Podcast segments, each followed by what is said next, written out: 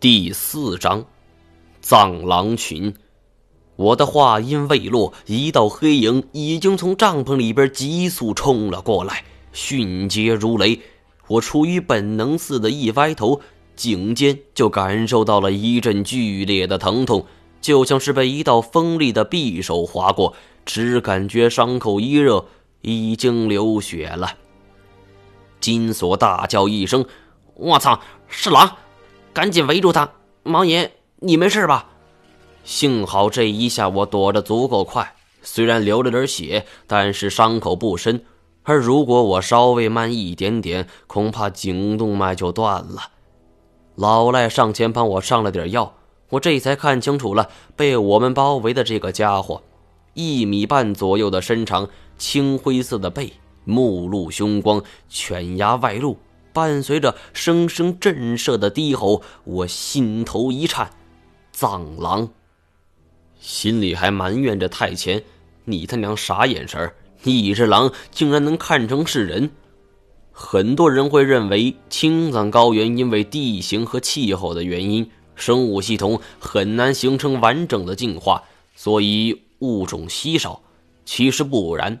在青藏高原上，各种生物物种之间都得到了彼此的依赖以及自我保护性进化，所以时至今日，青藏高原上不仅有着丰富的生物物种，还有着独特的生物独立性。这其中，藏狼就是杰出的代表。我马上冲上前，和太前金锁以及林飞泉四个人组成了一个十米来右的包围圈，将藏狼牢牢地围在了核心。金锁大概是头一次如此近距离地接触到藏狼这个物种，显然十分兴奋，嘴里吆喝道：“都给我打起精神啊！不准让他跑了！这东西到手，回头还能卖个好价钱。”我一听金锁的意思是要抓住这只藏狼。赶紧说道：“这东西不能！”我话还没说完，藏狼突然高高跃起，直奔金锁的面门而来。金锁和我以前在云南的时候也就一起打过猎，但是这么近距离的被一只狼迎面扑来，他还是第一次，当即就傻在那儿了，连手里的枪都忘了使。情势危险，太监见状，拔腿一跃，冲到金锁的身边。他手里没有家伙，但是也不畏惧，飞起一脚就朝着藏狼的小腹踢去。这一脚呼呼带风，凌厉霸道。藏狼身在半空，估计不敢硬碰。他身子陡然转了一个圈然后两条腿在太前的腿上一搭，进而借力朝我这边扑了过来。好狡猾的家伙！狼是一种极具猎杀技巧的动物。生性懂得团队配合，即便是孤身落单陷入重围，他们也会本能的突破防御薄手的一环。这一点虽然我不想承认，但事实却是这样。从一开始被我们四个人包围，这一只狼就认定了我是最薄弱的一环。大概是他嗅到了我的血，认为我行动受限，于是做出了降攻金锁的举动。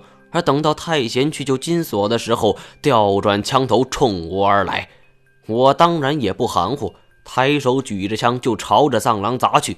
藏狼一个急转，躲过了我的攻击，他背对着我，却不敢再回头，笔直的就朝着林飞泉冲了过去。急速奔跑的爪子在地上掀起了阵阵尘埃。林飞泉个子不小，胆儿那却很小，已经是吓得手脚发抖了。金锁突然大喝一声：“开枪！快开枪！”我闻言大惊失色，赶紧阻止道：“不能开！”还没等我说完，啪的一声枪响，划破了静谧的天空。林飞泉站在那儿，木然地端着枪，枪管里还冒着一缕白烟，握枪的手还抖个不停。藏狼倒在他的面前，身上一片血渍，他的肚子抽搐不停。眼神中露出了不甘的神情。最后，这种不甘突然变得凌厉起来。他喘了几口气，继而发出了一声高亢的悲鸣。糟了！我意识到我们遇到了前所未有的大麻烦。我三步并作两步跑过去，劈手就夺下了林飞泉手里的枪。体内压抑的怒火喷薄而出，一脚就把他踹倒在地。你他妈疯了，脑子进水了，开他妈什么枪？林飞泉倒在地上，一脸的凶神恶煞。大概他也不敢回嘴，只是说：“不，不是我要开枪的。”就是毛爷，你发生什么火呀？是我让他开的。那种情况下不开枪怎么办？找死吗？金锁不以为然的走过来：“你他娘懂个屁！”我十分气愤，这两人全然不顾当前局势有多可怕。这时候，我们身后传来了嗷嗷的一声狼叫。这一声音撕破了重重高山的阻隔，清楚地传进了我们每个人的耳朵里。这一声的尾音还没消失，另一声更为悠长的狼嚎从左边传来，紧接着右边也响起了阴恻恻的响应。我苦笑着说：“听到了吧？杀了这只，我们的麻烦大了。藏狼群组织严密。”这只狼类似于斥候，它在牺牲的最后一刻发出了信号。如果不出意外，为数众多的狼群正在悄悄地接近我们。估计最多半个小时后，我们就会被陷入狼群的包围之中。听到此起彼伏的狼嚎，大家的脸色都变了。老赖赶紧说道：“左边，左边没狼啊，咱们往那边跑。”我摇头说道。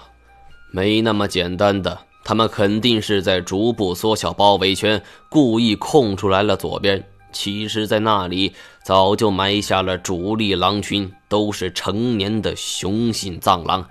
我们往那边跑，是真正的羊入虎口啊！金锁这时候也着急了，指着林飞泉：“你说你这小崽子也是，没事开啥枪？就显得你能耐，你会开枪是吧？”林飞泉瞪大了眼睛，看得出来，他对于金锁的指认很不认可。当然了，开枪是金锁说的，现在他却成了背锅的了。我说道：“算了算了，照这么看，咱们有两个办法。第一，趁着狼群没来，咱们利用一切可用的工具修筑一个简单的工事，阻挡狼群。但我不知道这个狼群的数量，这个办法很冒险。”而第二个办法就是赶紧离开这里，上山。他们四人看了看营地那些简陋的工具，除了支撑帐篷的骨架，几乎没有像样的铁器了。总不能抖着几块帐篷铺去迎战狼群吧？斗狼嘛。可如果现在上山的话，没有向导，哪里有陷阱、冰坑、悬崖之类的，我们根本不知道。这么贸然上山，生还的几率可以忽略不计了。左右权衡之后，大家决定就地埋伏。狼群能有多少？最多也就是二十只上下。只要我们做好准备，不一定会被全歼，那最起码还有可能可以自保呢。既然选择了留下来迎敌，我们得抓紧时间了。首先面临的地形的选择问题。大本营处在了一处平缓地带，这样的地形肯定是不行的。理想中的地形肯定是居高临下。这里，小猫，你看，老赖指着一处凸起的高岗，这一高岗差不多十多米，一面是直上直下的直角，宛如刀砍斧劈的痕迹；另一侧则是常年积雪的缓坡。虽然角度非常合适，但是我们常年的积雪。导致非常光滑，幸亏我们换好了登山靴。我自告奋勇地爬上去，虽然是缓坡，又有登山靴，但我还是要借助冰镐。爬上高岗后，顶端是一处十平米左右的平地，这简直是理想中再合适不过的地点了。我固定好安全绳，示意大家可以攀爬，同时检查装备，准备战斗。在他们四个人拉着安全绳攀爬的时候，我用望远镜观察了一下狼嚎的方向。目前看，并没有什么动静，也没有见到狼的影子。难道是我估算错误？在野外的时候，我最害怕遇到的动物不是蟒蛇、鳄鱼之类的爬行类，而是类似于虎、豹、熊这样的大型生物。虎不说了，几乎已经绝迹。而豹子速度一流，身手敏捷，如果手里没枪，我根本不知道如何对付。熊虽然看起来很笨重，但是也有着六十公里每小时的速度。但是相比起这些独处的凶手，更让我忌惮的是狼。身为群居的犬科类猛兽，他们不仅纪律严明，还拥有着完美的咬合力。我曾经见过一个纪录片。狼群中中高年度的老弱病残率先向牛群发起攻击，而受惊的牛群疯狂着朝着另一个方向争先恐后的逃窜，却不然，狼群中真正的精英都已经守候在了那儿。这样的配合性捕猎，即便是狮群也很难做到。也恰恰是这个纪录片让我没有掉入狼群布置的一阵。我抬头看看。老赖已经上来了，金锁紧随其后。我重新举起了望远镜，远处掀起了阵阵尘埃，一对黑影朝着这边飞奔而至。狼群来了，速度竟然如此之快，而且数量之巨，简直超乎我的想象。一般的狼群也就七八只或者几十只，而最多那也就二十多只。但眼前这个狼群小分队。已经有三十几只了，还只是一个方向的。如果其他三个方向的狼群一起来的话，岂不是上百只了？我立即吼道：“快，他们来了！”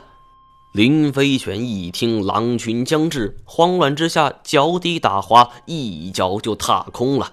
多亏最后的太前拖了他一把，这才稳住了身形。金锁双手抓住绳子往上拽。还愤愤地骂道：“顺他娘笨蛋！”林飞泉这样的人明显是缺乏经验，手脚无力。而这时候，狼群已经蜂拥而至，他们连嘴边有几根胡子都能看得清清楚楚。而现在，林飞旋距离我们的位置还有三分之一，因为他的牵连，太监也才走了一半。来不及了，开枪！我下达了开枪的命令。希望这样能阻一阻狼群的速度，而随着枪声响起，有两只狼应声而倒，但是这根本不妨碍他们继续前进，丢下受伤的同伴不管，继续朝着我们的位置冲来。毛爷后边，金锁指着我身后，惊恐的大叫。我回头一看，不得了了，身后的狼群也扑了过来。不止这些，另外两个方向的狼群也都冲了过来。足足有上百只，这哪里是什么狼群呢？简直堪比一支军队。狼群的先头部队已经冲到了高岗之下，此刻我们的队伍最后面的太前，距离地面距离也不过五六米。而狼群中的狼嚎彼此起伏，一只狼突然红了眼睛，奔上了高岗。我和金锁为了掩护太前，拼命开枪。可是这种双管猎枪有一个致命的缺点，每打完一枪都要退出弹壳，重新装填子弹。砰砰两枪，这只狼似乎很有经验，只不过左闪右避，就很轻易地躲了过去。更令人吃惊的是，他的这种冰雪层居然可以奔走如飞，看来。我低估了藏狼适应冰雪地形的能力。我和金锁手脚忙乱地装填子弹。这时，林飞轩突然开了一枪，而这一枪居然打在了太前的手边。冰雪曾被弹药破开，冰渣跳进了太前的眼里。而在这一瞬间，太前的速度慢了下来，身后的狼突然一跃，就。扑向了太前。